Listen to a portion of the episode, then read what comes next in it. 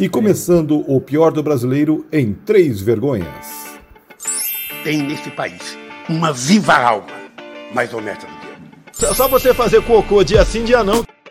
Eu tô saudando a mandioca. E é desse jeito, é mesmo, é porque é mesmo. Olá você, que bom que você está conosco nessa segunda-feira, dia 15 de março, dia que estamos gravando mais um episódio do O Pior do Brasileiro, 11 primeiro episódio desta oitava temporada. Já está quase na hora de acabar mais essa temporada, viu? A gente tá a gente vai até a 15 mais ou menos, aí a gente para de novo um pouquinho. Senão fica demais, né? Na temporada passada, Jason, a gente foi até a vigé... o 22 episódio. É, episódio. E foi gostoso, foi gostoso. Não aguenta tanto episódio assim. Bom, assine o nosso canal, nós estamos disponíveis nas principais plataformas de podcast desse Brasil Baronil, do mundo todo. E olá, gente, bem-vindo. Olá, Ednei, olá, Tramundos, olá você que nos vê pela live no Facebook, olá você que nos escuta pelas plataformas de podcast. Para você que não sabe, gravamos esse maravilhoso podcast, o melhor podcast do sul do mundo, da Enquanto capital Galáctico. do Enquanto Galáctico, é, da capital do Paraná. E a capital é. do Paraná instaurou bandeira vermelha sexta, na, na zero hora de sábado. Os serviços estão fechando, está tudo fechando. E, por incrível que pareça, a copiadora também fechou. Tinha gente que falava que eu estava defendendo o lockdown, dizendo: não, fecha tudo mesmo, porque o meu serviço, o, meu trabalho estava aberto ainda. Tá aí, meu trabalho fechou, mas eu continuo defendendo. Quer acabar com essa porcaria? Tem que fazer direito. É pouco provável. Ontem, falando em Curitiba, a taxa de isolamento foi 50,8%. Onde é que foi os outros 42? Estava tudo fechado essa porra, essa cidade. o que, que foram fazer? Pô? Eu Olha, não saí de casa, eu não sei se como é que tava. Eu não sei de casa. Eu, eu tenho uma teoria, tenho uma boa teoria, mas primeiro, olá, Ednei, olá, Jason e olá, ouvintes. Toda essa galera estava num único lugar. Na verdade, hum. dois, dois lugares. Ou era no mercado, imaginando que, que era o fim do mundo e comprando o mercado. Mas o mercado estava fechado ontem também. Pandemia, ah, mas alguns mercadinhos de bairro estavam abertos e hoje um deles, inclusive, ganha uma faixa bonita de interditado, porque acho que ontem ele acabou arriscando abrir. Santa Felicidade tem, tem as suas agrulhas, coisas diferentes acontecem. Vai que passa, eles, né? É, ou eles estavam na fila da casa lotérica, porque eu descobri que apostar na Mega Sena em fim do mundo é um serviço essencial. Então a casa lotérica tem que ficar aberta as pessoas têm que ficar aglomerando ali, trocando vírus ali na fila da casa lotérica, porque afinal de contas, todo mundo quer ser igual aquele cidadão que ficou ficou na UTI entubado por causa do Covid, quando ele pisou fora do hospital, ele ganhou na Mega Sena. Então talvez seja isso o viral para que as pessoas fiquem na fila da Mega Sena. Olha o Tramujas dando spoiler da pauta. Olha o Tramujas dando spoiler. Agora, é incrível essa questão da, da, da Mega Sena e etc Existem hoje dia para receber o tal do auxílio emergencial tem aplicativo. Para tem, é, tem aplicativo para qualquer coisa, né? Mas os caras têm que entrar no diabo de uma fila. Tem aplicativo também para você jogar na Mega Sena, querido. Faz Fica... a pezinha online. Faz é o, o, o duro do aplicativo de jogar na Mega Sena é que você vira refém da Caixa Econômica. Então talvez alguém esteja fugindo desse. Não, Caixa Econômica não, não quero ser atendido na Caixa. Então não vou. Não, você não vira refém da Caixa. Você pode fazer, você pode fazer tua fezinha sem ser cliente caixa. Eu pode. faço. Eu também, não ganhei. Só tem um, um único porém na, na, na, plataforma online da, da, da, das loterias. A aposta mínima. É, é, aposta mínima, já que a gente entrou no mérito. Você tem que gastar 30 bolsominions se você quer fazer a, a sua fezinha. esses dias eu entrei ali de é, bilhete premiado. Opa. Falei, cara, me dei bem. O coração começou a bater mais forte. O coração Jogou. bateu mais forte, tudo isso. Em, em, qual modalidade de jogo? Pois é, aí eu fui descobrir que eu ganhei cinco reais na Loto Fácil. Ah, mas já é ah, é uma que coisa, coisa boa. Aí, ó, aí, ó. Aí, enxergue pelo lado positivo, você ganhou. É. Não importa o quanto. Que bom. Bom, vamos lá, começando o nosso Pior do brasileiro, você, alô, você que está nos assistindo aí pelo Facebook, pelo YouTube, pelo Twitch. E agora, hoje nós estamos ao vivo também pelo Twitch.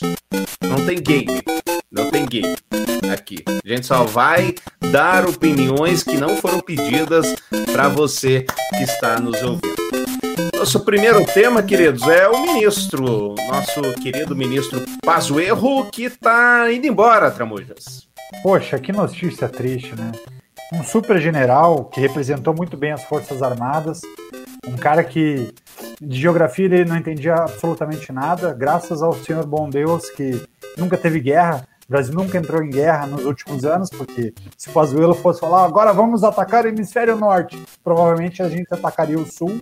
E, e dada as dificuldades que ele tinha de entender o processo geográfico, também tem a questão da, da, logística, da qual ele era super especialista, em que ele foi mandar para ele foi mandar o carregamento de vacinas lá pro pro Macapá, ele acabou mandando para Manaus. Então, de volta a geografia, de volta a geografia atrapalhando o nosso, nosso querido general.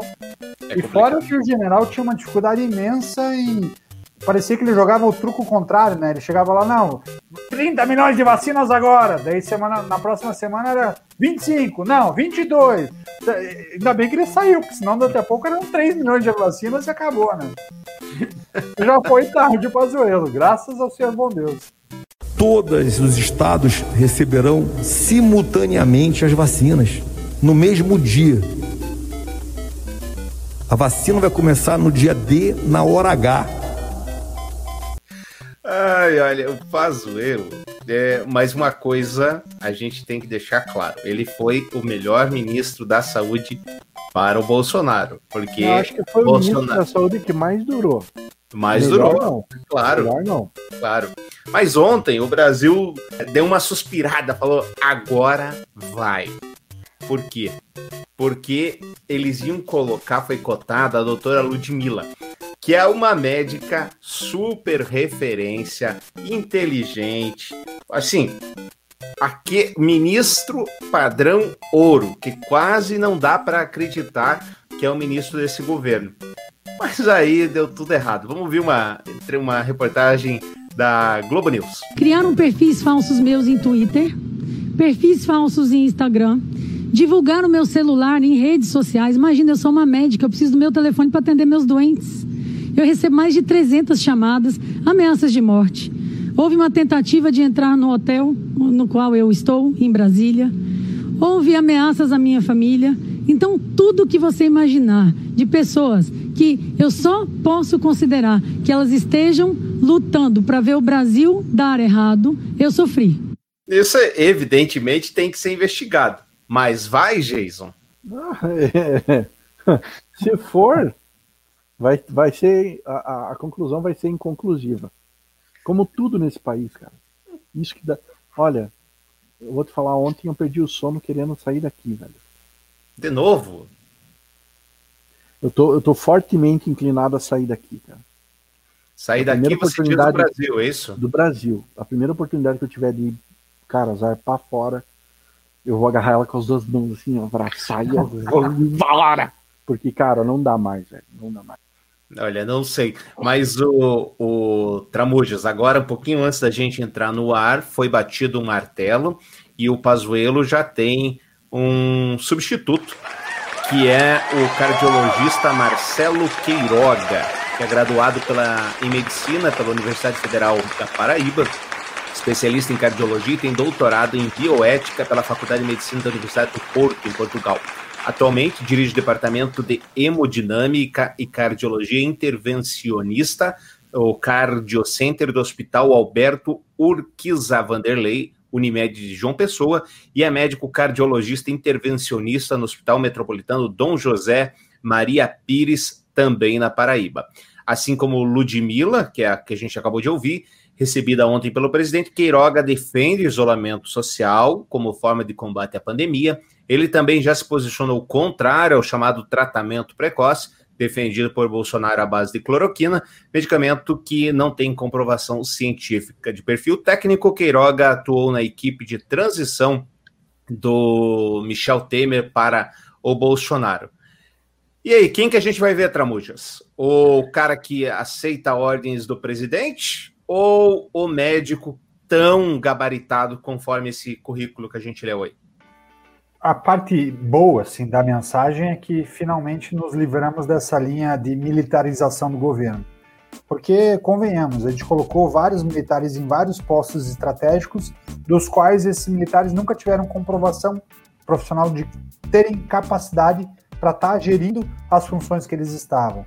Então, Bolsonaro trouxe os militares para passar um ar de, de seriedade, de ética na gestão, porém, eles não têm essa competência para estar tá assumindo os postos que eles estão assumindo no governo. E, e o Pazuello é um, ba, é um belo de, de um de uma vitrine para o desserviço que esses militares estão prestando para o país. Até porque, se convenhamos, o militar, ele, ele, o Exército Brasileiro, a Aeronáutica e a Marinha, eles são instituições de Estado, mas eles não são instituições de governo. Os governos são transitórios. Quatro anos troca, quatro anos troca, os militares são assim. Assim esperamos, né? É, exato. Infelizmente, a gente dá, dá, uma, dá, uma, dá uma diarreia mental nas pessoas e quando a gente vai votar, a gente acaba votando, ao invés de ir no, no vaso sanitário, a gente acaba fazendo isso no, no, no voto, no, no, nosso voto. Mas a questão do, do, do Pazuello é uma prova de que os militares não têm toda essa competência em todas as áreas. Existem áreas específicas e algumas áreas têm que ser os profissionais gabaritados. Tomara que o ministro que está assumindo agora tem autonomia para fazer a gestão da maneira como ele, como ele acredita. E acredito que ele, por ser um médico respeitado, não vai emprestar o CRM dele para fazer as assinaturas que o, que o próprio Bolsonaro quer fazer, porque de fato a saída do Mandetta foi porque o Bolsonaro queria coordenar da maneira que ele acreditava que era o melhor modo de controlar o vírus. Lembrando que na cabeça do Bolsonaro a, o Covid não mataria mais do que duas mil pessoas no Brasil e a gente já está com quase 300 mil mortos no nosso país, então, e o terraplanista Osmar Terra, que era o tutor, que era o mentor do Bolsonaro nessa teoria, hum. é, sumiu. sumiu. Então, esse é o primeiro movimento, e aí o Mandetta saiu porque ele justamente não queria aprovar os protocolos do, do, do pré-Covid, né, do tratamento precoce. O, Nelson Taj, que parecia um morto muito louco, Bolsonaro trouxe ele, mas ao mesmo tempo ele parece um cara extremamente gabaritado na visão de processo, na gestão da saúde, mas não deixaram ele trabalhar. E quando Bolsonaro novamente forçou para que ele assinasse os protocolos do pré-Covid, inclusive indicando no tratamento precoce a cloroquina, o Tais pediu para sair. E aí o Pazuello, coitado, é um general que tem mais jeitão de cabo ou, ou, ou de soldado do exército do que de general, porque ficava ouvindo comandos do Bolsonaro que não conhecia nada de gestão de saúde e está arriscando uma carreira de, de militar do qual ele chegou num nível altíssimo, que é um nível de general, e está e, e tá arriscando a, respe, a, responder vários processos pela forma como ele conduziu o Ministério da Saúde na, na, na, crise mais grave, crise sanitária mais grave dos últimos 100 anos. Então é, é problemático e é extremamente preocupante. Tomara que esse próximo ministro consiga atuar de maneira séria e correta e com liberdade para fazer do jeito que ele acredita que é o correto. Temos que enfrentar os nossos problemas. Chega de frescura, de mimimi. Vamos ficar chorando até quando? Temos que enfrentar os problemas. Agora, Jason, o Coronel Siqueira, que faça ideia quem seja, fez uma tweetada sensacional. Atenção. Ludmila Hajar, tá escrito o nome errado, mas vamos lá, não assumirá o Ministério da Saúde. Após conversas iniciais com o presidente, vazaram fotos dela lendo livros. Também há indícios de que ela lava as mãos depois de ir ao banheiro e come de talheres, além de nunca ter matado ninguém. Isto é inaceitável. os padrões dos, os padrões do governo Bolsonaro realmente é inaceitável. Não tem como. Ai, meu Deus do céu. Bom, Deixando é, esse lance do ministério, acho que a gente falou. Imaginou apertar a mãozinha assim? Aí agora, você aperta ou não aperta a mão? Do cara. Não, pior é quando vai um de mão aberta, o outro vai de mão fechada, daí tipo, o outro que tá de mão aberta fecha, o que tá de mão fechada abre, e aí fica naquela decisão de tipo, ai meu Deus, vou fazer como? Ah, cara, é, parece, parece filme da sessão da tarde. É. Ontem nós tivemos no Brasil algumas carreatas eu já falei que eu tenho uma dificuldade imensa de entender qualquer coisa que seja em defesa de qualquer governo. Estamos Não é desse governo, é de qualquer governo. aí governo sou oposição, né? Basicamente tem que ser essa. A gente precisa, na minha opinião, defender ideias e não governos, tampouco governantes. Ontem nós tivemos uma na frente dos ministérios, na frente dos ministérios não, na frente do exército, como é que chama? Esqueci o nome, dos quartéis. Quartéis. Na, na frente dos quartéis, um pedido por uma intervenção militar com Bolsonaro no poder. Né? É tipo, beira o ridículo. E assim, eu falo isso com todo carinho, porque tem um monte de amigos meus que foram nessa manifestação. Eu me pergunto, cara, por quê, querido? Uai. Por quê? Why? Como você faz um negócio desse? Enfim, mas ontem nós tivemos aí uma, um, um gostinho, as pessoas tiveram um, gostinho do que, que é essa tal de, de intervenção militar. Como é que funciona esse negócio de intervenção militar, essas coisas que ninguém estava entendendo muito bem como é que funcionava. E aí, é, tava lá o pessoal, como direi, o seu, manif o seu manifesto, né? O seu manifesto.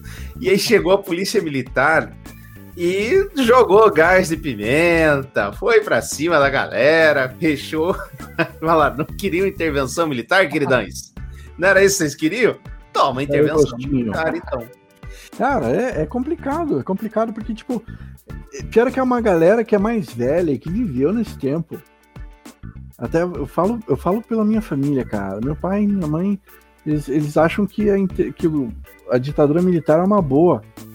Eu não vivi na ditadura militar, seria até hipocrisia da minha parte falar que isso é bom ou ruim. Na teoria, diz que não é um negócio muito bom, que você perde, a sua liberdade é cerceada drasticamente. Mas meu pai e minha mãe falam, não, porque se você é um cara que trabalha, se você é um cara que cuida da sua vida, você não vai ter problemas. Ah, mas, né? E, e, e quem quem é um pouquinho moderninho demais para sua época, esse tá, tá lascado. E não, assim vai indo. E é, eu não. acho, na minha concepção, eu acho que a, a, a democracia é um banquinho de três pernas. Se você chutar uma das pernas, tira uma das pernas, acabou, o banquinho cai e já era, não é mais democracia. Vira outra coisa, mas democracia não é mais. Olha lá, estão lá no gramado em Brasília. Aí chega a polícia militar, muito tranquilamente. Desce lá de ser truculento! Ô, ô, polícia! Oi! Ô, polícia! Não tem intervenção militar? Cara, intervenção militar, eu acho que é isso aí, cara. Eu, eu, como eu falei, eu não vivi esse tempo. Intervenção militar tá aí, ó. É isso aí. Você quer intervenção militar? Ó. Quer uma borrachadinha nas pernas? Não quer intervenção militar? Bom, vamos entrar num tema mais não tão brasileiro, mas como a gente faz parte do mundo, também tem a ver conosco. Deep in flowers will stray. Yeah!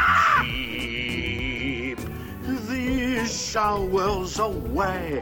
And if I kiss you in the garden, in the moonlight, will you pardon me, condito, dans les tulips avec hey? Que é o seguinte, eu, pra falar a verdade, pouco conhecia desse personagem, que é o Gambá, né? O, Pepe como é que é o...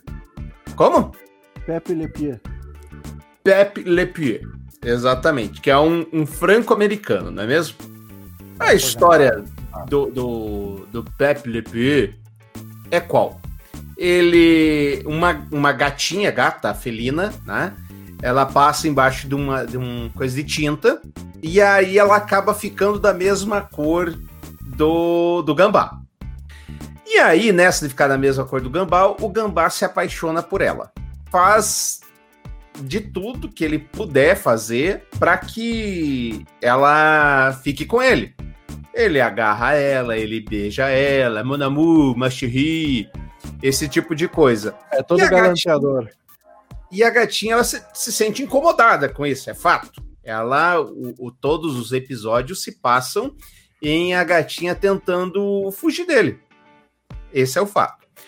Um editorial do The New York Times chamou atenção para esse personagem que estaria presente na, no novo Space Jam. Inclusive, ele estaria presente dizendo que ele tinha uma medida de restrição contra a gatinha, por isso ele estava dando em cima de outras. Ele ia conviver, ele ia tentar dar em cima de uma brasileira, de uma jogadora brasileira. Ele ia começar a beijar o braço dela. E depois desse editorial, uh, chegou-se à conclusão de que esse personagem morreu. Não serão feitos novos episódios desse, desse personagem. Esse personagem não participará mais do filme porque por conta de tudo isso aí e as cenas que já estavam prontas foram cortadas. A brasileira, daqui a pouco eu vou lembrar o nome dela aqui, eu já trago o nome dela. A brasileira disse que ela se sentiu um pouco incomodada porque quem dava, é, ele recebia um tapa quando ele começava quando ele começava a dar em cima dela, mas quem dava o tapa era o jogador de basquete, o Jordan, e não ela. E aí, gente? Faz parte? Tá certo? Não tá certo? Ele diz, ele dá, passa a mensagem de que as mulheres realmente, como diz o artigo do The New York Times, que as mulheres são objetos, que é uma apologia, segundo The New York Times, ao estupro, Tramujas. E aí? Ah, eu acho que é um pouco absurdo, né? Eu, eu acho que você simplesmente não olhar ou, ou, ou, enxergar que não acontece não vai deixar de acontecer.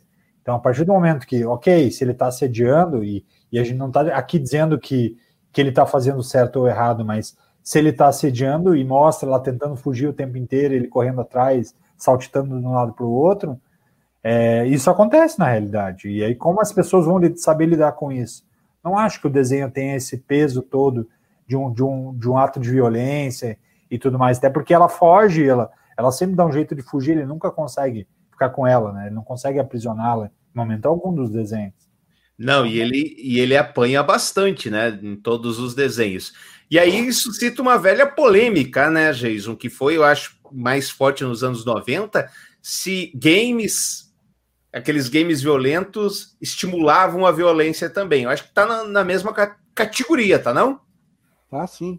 E olha, eu cresci assistindo Papaléguas, eu cresci assistindo Tom e Jerry, eu cresci assistindo Pernalonga. É temporada de caça ao coelho? Não. Temporada de caça ao pato. Cara, e um dando tiro na cara do outro, e essas coisas. Eu não saio dando tiro na cara de ninguém. Eu não, eu não, não meto, nunca meti a marretada na cabeça do meu irmão. Por quê? Porque é a nem porra a bigorna. de um desenho, nem a bigorna, é porque eu não teria uma fo a força para levantar a bigorna. Mas é a porra de um desenho. É ah, desenho. Cara, é assim. Ah, é, o mundo tá ficando chato. E assim. Eu, eu, fico, eu fico pensando até que ponto as pessoas que deixam o mundo chato têm razão ou não. Porque às vezes parece que tá precisando mesmo dar uma, uma, freada, porque o povo anda tão sem noção, o pessoal anda tão é, fora da realidade que vai que um desenho influencia, vai que um jogo influencia. Não teve essa semana um cara que roubou a viatura à plena luz do dia? Como é que não dá para culpar o GTA?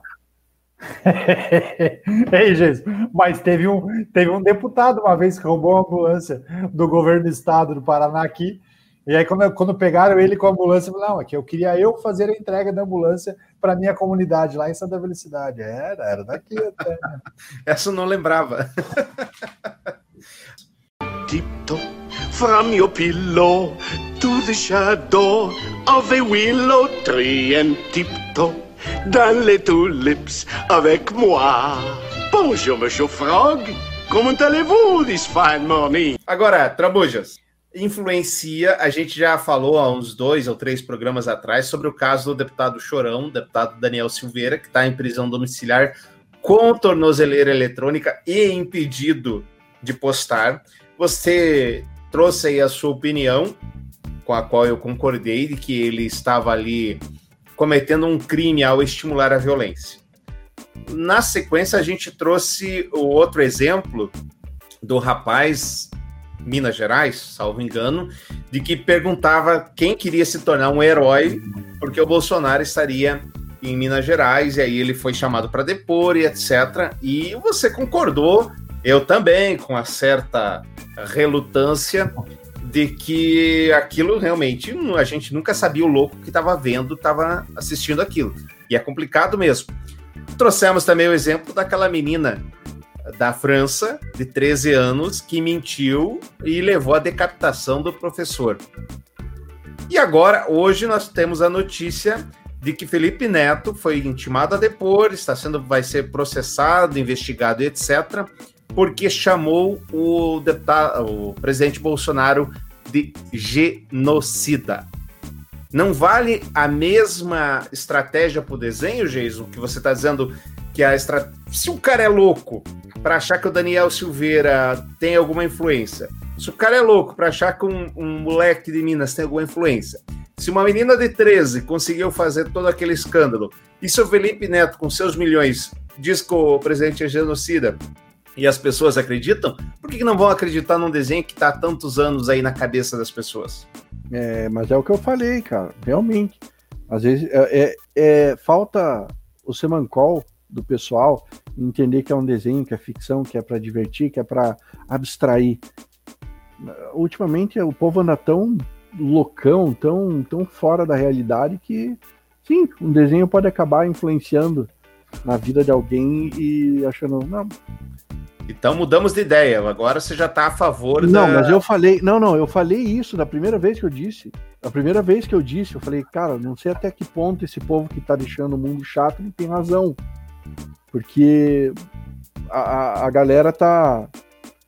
tá fora da casinha, tá fora da realidade, deixando se influenciar por, por coisas absurdas e triviais como um desenho animado. Então, Vamos resumir, temos que, temos que sair desse muro aí. A favor ou contra a aposentadoria do Gambá? Eu sou contra, com ressalvas, mas eu sou contra. Tramujos, a favor ou contra a aposentadoria do Gambá? Olha, eu sou contra, mas confesso a você que dos desenhos que eu assisti, esse era o mais chato, inclusive. Eu mas, também. É, eu não gostava. Como, como, censura, não faz sentido algum. Agora, é Bem chato. Tem, uma, tem umas paradas que a gente só entende depois. E não estou dizendo que é o caso desse do Gambá aí. Como é que é o nome da. O Harvey. Alguma coisa que está preso lá nos Estados Unidos porque assediava, estuprava as atrizes lá para dar papel para elas. É, que Fox, foi lá um... Era, diretor, era, da Fox, né? Que era, que era não, não, esse é outro. Esse é do, do Trump. Esse ganhou o perdão do Trump. Ah, tá. Antes, um dos últimos atos do Trump foi dar o perdão para ele é um do cinema, um diretor famosíssimo, um dos fundadores da Paramount. Ele fazia Harvey Einstein, acho que é o nome dele, mas eu posso estar falando bobagem. Epstein. E aí ele tinha uma tara por pés. Ele tinha uma tara por pés. E fetiche. Um fetiche. aí depois você vai ver desenhos, é, desenhos, é, séries infantis direcionadas para o público infanto-juvenil várias e várias cenas aparece o ator ali no pezinho da atriz. Duas crianças, dois adolescentes. Para eles, era só mais um negócio. Mas depois você vai entendendo as coisas. Bom, assunto vencido. É, eu também sou contra a aposentadoria do Gambá. Talvez ele pudesse se aposentar por ser chato. Eu nunca gostei, achei, acho o desenho chato. Era até engraçadinho uh, original, quando ele falou Macherri, Manamu mas a, a, dublagem brasileira não ficava legal, não. Ele tinha uma voz bem. A, a, o americano tinha uma voz mais grossa, mais. Masculinizada. Mais assim, é, mais... e assim, mais rouca. Mais né? Lembrar o Manamu. Mas o brasileiro era uma voz mais fina. Fala, gente. Mas, Gil, o, o, o Tramujas falou que o desenho era chato. É realmente, cara. Para quem tem. Para quem não é pervertido e tem dois neurônios, né? E tipo, ver que assediar uma mulher daquele jeito é um negócio que não tem cabimento, o desenho é chato mesmo. Eu também acho que isso é unanimidade. Eu acho que o desenho é chato, Tramujas acha que o desenho é chato, e você? Acho que era chato, claro. Ah, eu não, não, sabia nem o nome dele. Fui, fui descobrir agora que cancelaram o coitado do. É, Pelepia. o Mas... Pelepia. que contaram. Bom, o Geizão, a gente está vivendo uma pandemia, não sei se contaram para o senhor. Não. Sim. Uma pandemia de saúde pública. tem que usar álcool Não gel e tal. diga, isso pra mim é Sim. novidade. Diga pra mim uma coisa que é importante, é, uma coisa de se comprar durante uma pandemia de saúde pública. Papel higiênico. Papel higiênico. Geis, é, Tramujas, uma coisa importante para se comprar com dinheiro público aí durante uma pandemia. Vacina ou comida? Pode ser? Entre uma e outra, Vacina, assim. comida, talvez, Ah, você- maybe. Você tá sendo, você tá sendo muito, muito centrado, Tramujas. Não pode ser. Mas é que vocês não têm. Não, não têm, assim, é, criatividade. Sabe? É isso que falta a vocês. Por isso que vocês não estão no governo. Vocês não têm Eu- criatividade. Eu respondi papel higiênico que é o efeito manada, né? A primeira, Vocês não têm criatividade. a primeira, Exército cancela a compra de miniaturas de boneco tipo Rambo. Esse exército tá meio estranho. Olha, olha aqui, a pandemia. a pandemia já mata mais de duas mil pessoas por dia. Mesmo assim, o exército ia gastar 730 mil reais em brindes e materiais para fotografia. A lista incluía 110 kits churrasco, acondicionados em uma maleta de alumínio, com uma gravação a laser na tampa e com o brasão do exército. Os kits iriam custar 18.400 reais. Também estavam incluídos na lista de brindes canetas, bonés, placas de todo tipo. Somente com bona- bonecos do- de soldados em miniatura de dois tipos, em forma de Rambo, seriam gastos 80 mil reais. A compra estava sendo feita pelo batalhão de Mauá, de Araguari, de Minas Gerais, e os produtos eh, seriam distribuídos entre outras unidades. Aí, agora há pouco, antes da gente começar a gravação, o Exército, por meio de nota, informou ao Radar, que é a coluna que divulgou isso, que a compra foi cancelada por ato no Diário Oficial. Eu achei uma sacanagem isso. Pra quê, Não. né? Tá fazendo meio mal esse treco aí dos caras ficarem no quartel todo mundo juntinho, aquele banheiro sem divisa. Eu fiquei sabendo até que eles iam trocar o sabonete em barra por sabonete líquido, né? Quando caísse o sabonete. Não, deixa que eu pego, não, deixa que eu pego. Não, não, não. Tá meio esquisito esse negócio, hein? Se encher de bonequinha do ramo, eu vou te contar. Que maldade. Você gostaria, cara. Jason, de receber um boneco do Rambo de presente do Exército Brasileiro? Olha, o boneco do Rambo não, cara. Talvez um Falcon com olhos de águia. Talvez, mas o Rambo não. O Rambo é meio chato. O Falcon com olhos de águia tá aqui. Lave a sua boca pra falar do Rambo. Não, o Falcon olhos de na águia minha é, é frente, unânime. não. Muito melhor, muito melhor. Quem é muito melhor? Falcon com olhos de águia. Nunca, nu- esse, esse é um brinquedo da, da, da, da infância do tempo do Tramujas.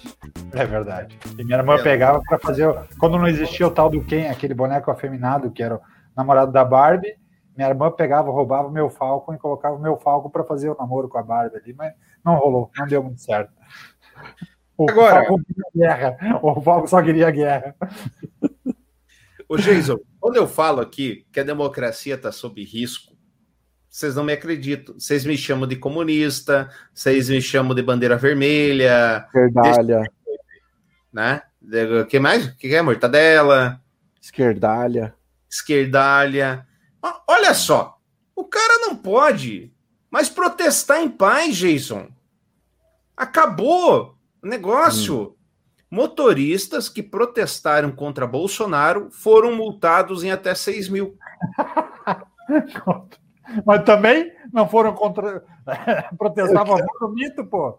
Eu Aí- quero saber qual é o motivo da multa, só isso. Isso eu quero, eu quero É, saber. mais de uma centena de motoristas foram multados depois de terem participado de carreatas contra o presidente Jair Bolsonaro sem partido, realizadas nos últimos dois meses em diversas capitais brasileiras. Segundo a apuração da agência pública, as multas foram de valores de R$ 88,38 até R$ 5.869,40. Apenas em Porto Alegre, Rio Grande do Sul, a reportagem encontrou mais de 46 autuações de motoristas que se dizem surpresos após receber em casa multas por motivos como passageiro sem cinto de segurança, buzina por tempo prolongado, utilizar o pisca-alerta e obstrução do trânsito. Em comparação, segundo dados do Detran do Rio Grande do Sul, os protestos em apoio ao presidente não registraram nenhuma ocorrência. Além disso, Relatos de motoristas apontam mais de 20 multas em contra Bolsonaro em Florianópolis. A reportagem encontrou também casos de manifestantes multados em São Paulo e em Brasília. Bom, a reportagem é extensa, mas tem fotos. E aí fica aquele dito pelo não dito. Que é difícil. Tem fotos das pessoas que foram multadas por estar sem cinto com o cinto. Mas vai saber se ela não tirou o cinto em algum momento. Ah, tem foto. Eu acho mais complicado o lance da buzina. É uma carreata, como é que o cara sabe quem é que tá buzinando para multar? Mas multou. Esse tipo de coisa é mais complicado. Ficou. Isso me lembra, Tramujas, um caso aqui em Curitiba. A síndica estava sofrendo um processo de impeachment no bairro Portão, em Curitiba. A síndica estava sofrendo um processo de impeachment e por desvios. Só que a filha dela trabalhava no Detran. De repente, os carros contra a síndica começaram a aparecer multa de tudo quanto é jeito. Que coisa, né? Não tem perseguição. Para que perseguição, né? Não existe essa coisa de perseguição. É democracia, gente. Não vivemos numa ditadura. Livre expressão para alguns, para outros nem tanto. Né? Então, para quem não é a favor do presidente, então a ditadura não acontece. Agora, para quem já já está experimentando um pouquinho desse movimento, né? Interessante. Coincidência, Jason? Cara, é uma. É uma triste coincidência, né? é uma triste coincidência, mas cabe recurso, cara. E dá pra, dá pra você. Dá para você, pelo menos, chorar um pouquinho. Você conhece Agora, alguém que ganhou um recurso de multa? Você ganhou um recurso de multa, Jason? Duas vezes. Não é possível. Você é um. Você tem algum parente no Detran, no, no Cetran? Não é possível. Não, até onde eu sei, não, mas eu ganhei dois recursos de multa. Parabéns. Um por estacionamento inadequado, é, em guia rebaixada, e o outro foi. Eu não me lembro o que foi. Eu sei, eu sei que eu ganhei duas, duas vezes. E não, não sei. Eu, eu teve uma vez que eu fui multado por estacionar no Couto Pereira de maneira irregular. Eu. Nem discutir, não valia a pena. Todas as vezes que eu, todas as vezes que eu recorri, eu perdi, ainda que eu tivesse ah. razão. Aí... Estar lá, você já estaria irregular de qualquer forma, né? Mas, pois é, mas, ah, não. assim nesse ponto. Agora, já se encaminhando para o final, um, um, problema que pode interessar aí os meus dois colegas de, de podcast. Sex toys inteligentes podem ter falhas que facilitam ataque hacker. Invasores podem acessar remotamente e limitar o, o controle de usuários. Então, você está lá usando tranquilamente o seu brinquedinho via Bluetooth e um hacker pode entrar no celular e, como direi, é, proporcionar mais ação do que deveria. Vale a pena correr o risco, Jason? Tudo vale a pena se a alma não é pequena, já dizia o poeta, né? É, cara, que mal esse hacker pode fazer a não ser dar prazer? ou, ou, quando chegar no ápice ele para. É, esse, é um pro, esse é um problema maior. Criptomoedas, é. ó, você quer mais cinco minutos de prazer nesse, é. nessa velocidade, eu aceito pagamento em criptomoeda, hein? Assim, eu, eu, não, eu não entro nesses sites. Diz que tem um tal de X vídeos. Eu não, não, não, não, sei que site que é, não, não, eu não frequento esses. Como esses é que é o site? X, X vídeos. Não conheço. Eu não frequento, não frequento esses lugares. Que diz Quer que, que eu abra ele ao vivo aqui pra gente ver? Eu não sei, eu nunca, eu nunca entrei nisso aí. O Ultramun já sabe, hein? Vai, já vai, sabe. Vai, vai, vai, ser mais baixaria do que o atual governo. Melhor não. Eu acho difícil, olha, tá bem difícil. Mas então, diz que tem até um, um, uns vídeos desse site aí que é de orgasmos arruinados. Eu imagino que o máximo que o, que o hacker pode fazer é é, né, é deixar a, a, dona de casa frustrada, porque uh, simula aí uma. Um, um simula um o marido. De, um término de pilha, né? Não sei. No TikTok tem um, tem um challenge que é a levar as, mulher, as mulheres irem a locais públicos com aquela calcinha vibrador. E aí de, quem está filmando fica e a hora que ele quiser ele aperta para vibrar. engraçadíssimo. Agora Mas você. É... Meio forçado, né? Meio, eu, eu acho esse negócio meio forçado, meio fake. Você acha tudo fake, né, Jason? Você, você é meio esquerdista mesmo, né? Eu sou, eu sou que nem igual o Santo Tomé, vê pra crer, rapaz. Eu entro no supermercado, as pessoas me agradecem. Às vezes falam: olha, nós rezamos pelo senhor, nós queremos, nós estamos sentindo o que o senhor está fazendo por nós. E isso me recompensa mais do que qualquer elogio. Tá fechando o círculo, né? Com uma surpresa de um total de zero pessoas. É, descobriram umas rachadinhas aí. Família Bolsonaro. É, quebra de sigilo aponta 12 anos de movimentação, movimentações suspeitas. Documento de quebra de sigilo obtidos pelo UOL mostram 12 anos de movimentações suspeitas e indícios de devolução ilegal de salários para a família. Tem mais de 100 pessoas, gabinete do, do Flávio Bolsonaro, gabinete do presidente Bolsonaro, gabinete do Carlos Bolsonaro, a ex-mulher do Bolsonaro, aquela história toda. Eu acredito que não. Isso tudo é uma injúria contra o presidente e, e os seus filhos. Ele deve gostar bastante da, da fruta laranja, e na verdade o esquema que ele montou é um esquema de marketing multinível, né? Ele te dá um emprego e você, você devolve parte do salário, daí você indica mais uma pessoa, essa pessoa entra também como servidor público e devolve parte do salário. Então, ele criou um esquema extremamente vantajoso e lucrativo de marketing multinível. E o presidente é tão genial que ele conseguiu colocar dentro desse esquema até ex-mulheres. Então, ele conseguiu botar ex-mulheres dentro desse esquema e elas não brigam entre elas. Então, é realmente ele é um cara visionário, ele está no lugar certo e merecia até ter mais espaço no, no empreendedorismo brasileiro, porque eu acho que ali é que nasceu o marketing, marketing multinível, aí associando é, o, o, poder público com, com o privado. Os documentos que são a base da investigação das rachadinhas no gabinete de Flávio Bolsonaro indicam que o próprio presidente, Jair Bolsonaro, também desviou dinheiro do salário de funcionários quando foi deputado.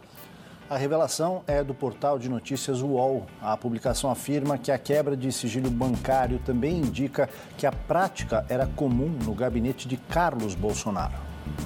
Assim como o pai, que foi deputado federal por 27 anos, os filhos de Jair Bolsonaro possuem hoje algum tipo de cargo legislativo. Entre os gabinetes há uma troca constante de funcionários. Isso fez com que procuradores que tinham acesso aos registros bancários de funcionários de Flávio por conta do caso das rachadinhas também observassem o padrão de saques dos assessores enquanto eles estavam alocados em cargos de confiança da família Bolsonaro. A chamada rachadinha é a prática ilegal de repasse de parte de salário de servidores ao parlamentar que os contrata. A quebra de sigilo que aponta os desvios foi autorizada pela Justiça depois que o Conselho de Controle de Atividades Financeiras, o COAF, apontou possíveis irregularidades. Depois, o COAF foi extinto pelo governo federal. A defesa do senador Flávio Bolsonaro recorreu e o Superior Tribunal de Justiça acatou o pedido. Consideradas ilegais, as informações não podem ser usadas em investigações. Por enquanto, porque a Procuradoria-Geral da República recorreu da decisão. O UOL teve acesso às planilhas da quebra de sigilo bancário antes da decisão do STJ e seguiu o rastro das informações por conta. Nessa segunda-feira, o veículo revela quatro casos suspeitos. O principal indício é o saque de grande parte ou de todo o salário em dinheiro pelos servidores. O primeiro caso envolve uma ex-cunhada do presidente da República. O então deputado Jair Bolsonaro a empregou por oito anos. Enquanto foi casado com Ana Cristina Siqueira Vale, a irmã dela, Andréia, estava na folha de pagamento do gabinete de Jair. Em uma conta salário, ela acumulou 54 mil reais. O valor integral dessa conta foi repassado à segunda mulher de Bolsonaro assim que o casamento entre ela e o então deputado acabou. Andréa nunca morou em Brasília ou na capital fluminense, reduto eleitoral do presidente. Em outro caso, quatro funcionários de Bolsonaro sacaram em dinheiro vivo 72% do que receberam.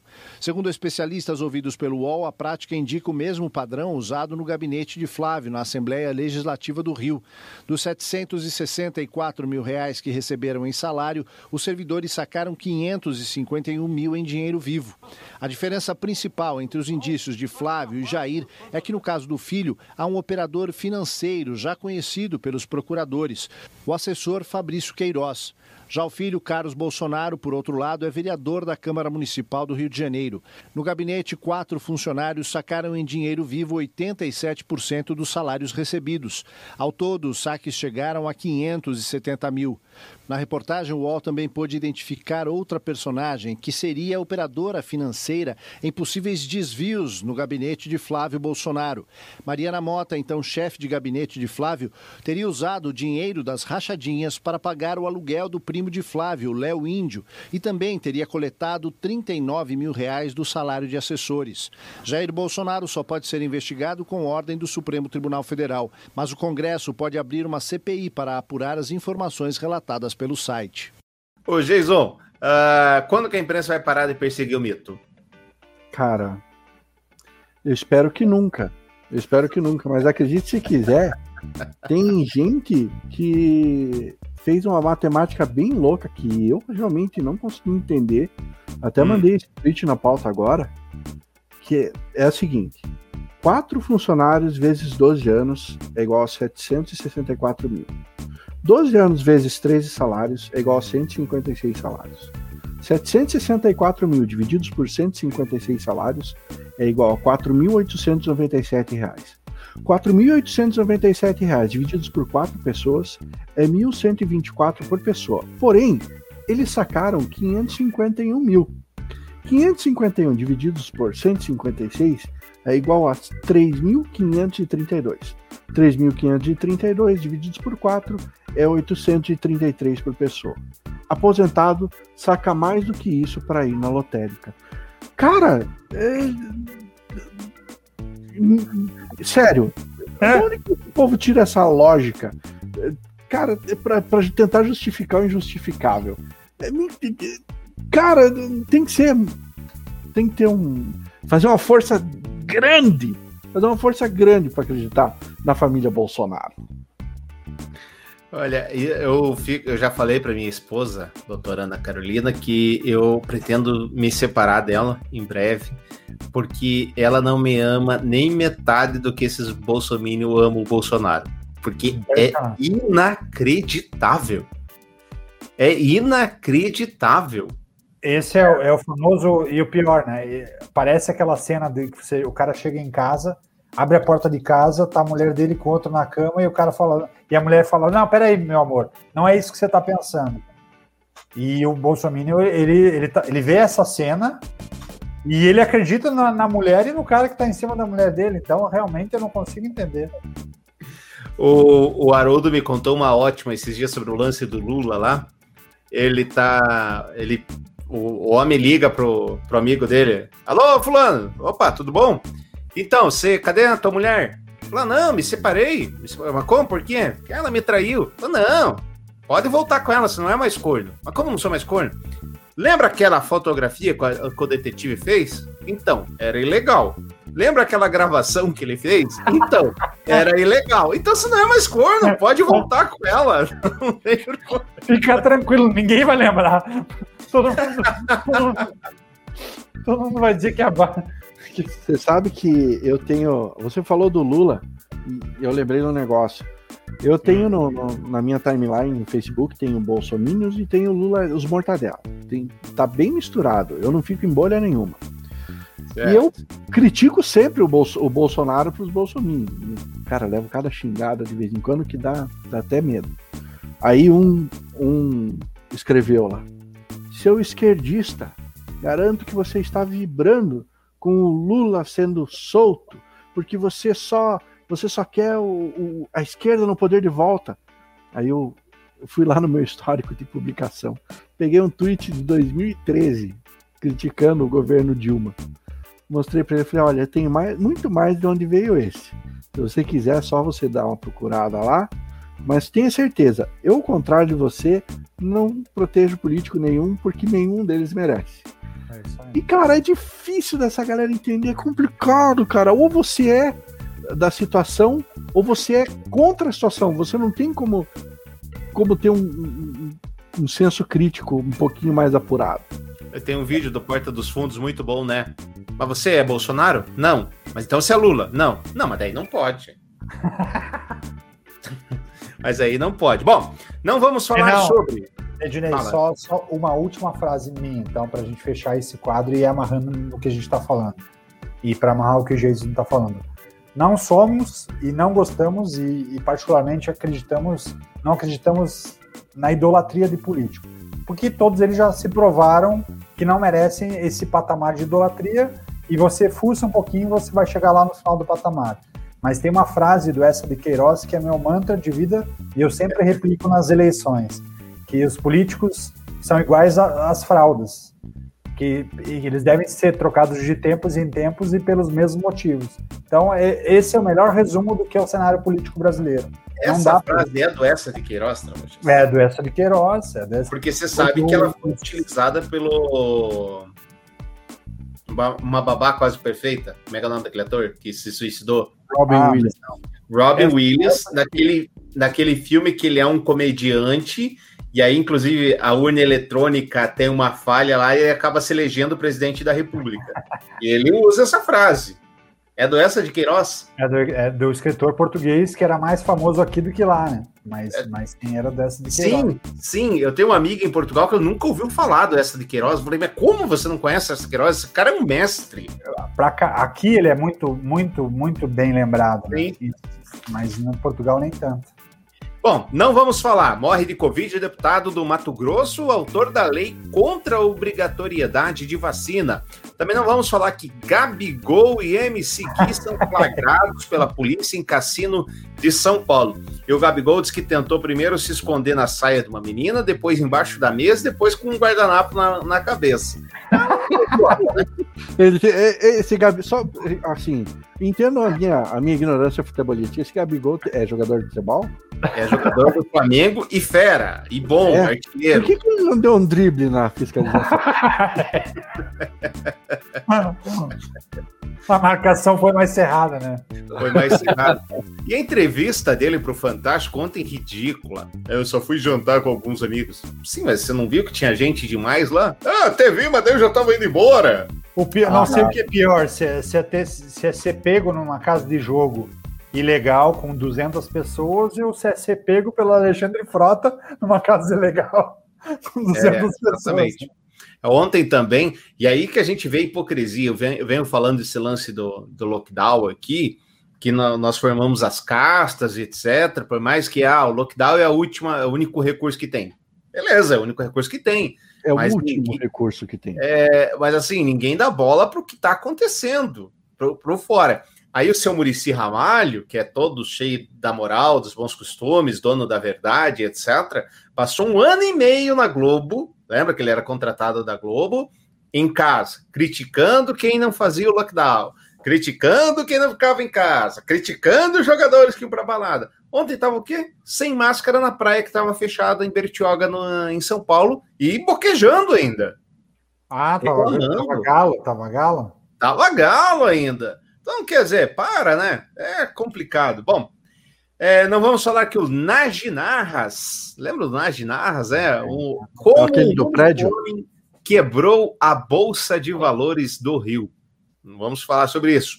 Com salários de até 106 mil reais, militares comandam 16, 16, 16 estatais. Com salários acima de 100 mil reais, né? Com salários acima de 100 mil reais. E não vamos falar que nos Estados Unidos, três jovens imbecis, doentes, idiotas, eh, se recusaram a colocar máscara. Não só se recusaram a colocar máscara, como tiraram a máscara do motorista do Uber. E não só tiraram a máscara do motorista do Uber, como espirraram. Tossiram em cima dele.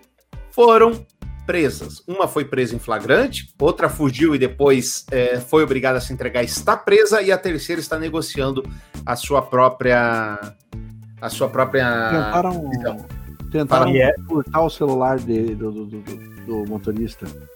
E era, e era na democracia americana, então não é um país comunista, né? Que prendeu o cidadão porque estava sem máscara. Eu... Cadê a liberdade de expressão? Cadê o. Uma das coisas que eu mais adoro perguntar para os fanáticos, é, fãs e amantes do Bolsonaro é o seguinte: quando tem uma matéria boa para eles, da Folha de São Paulo, da Estadão, da Veja, eles compartilham. Quando é ruim, é comunista, safado, sem vergonha, não sei o quê. Aí, quando eles vêm falar para mim, falar, não, para lá, vamos decidir primeiro. Dá para acreditar na Folha ou não dá para acreditar na Folha? Aí eu vou ler a tua matéria. O que que vale? Vale o que a Folha fala ou não vale o que a Folha fala? Não vale, ah, só vale quando você gosta. Aí só vale quando tá no teu Quando é conveniente. Quando é conveniente. Ah, toma banho. Jason, um grande abraço. Tchau. Isso aí, tamo aí. Vamos lá. Semana que vem, se eu estiver no Brasil ainda, tamo aqui. um abraço. Tchau. Você estará porque ninguém quer brasileiro, Jason. Pode ter certeza que você estará no Brasil. Assine o nosso podcast toda segunda-feira, 8h20, 8h30 da noite. Nós estamos com a nossa live tanto no Facebook, quanto no YouTube, quanto na Twitch também. Muito obrigado pela sua companhia. Essa semana temos um só episódio. Semana que vem, segunda, nós estamos de volta. Tchau, gente. Beijo na alma. Tchau.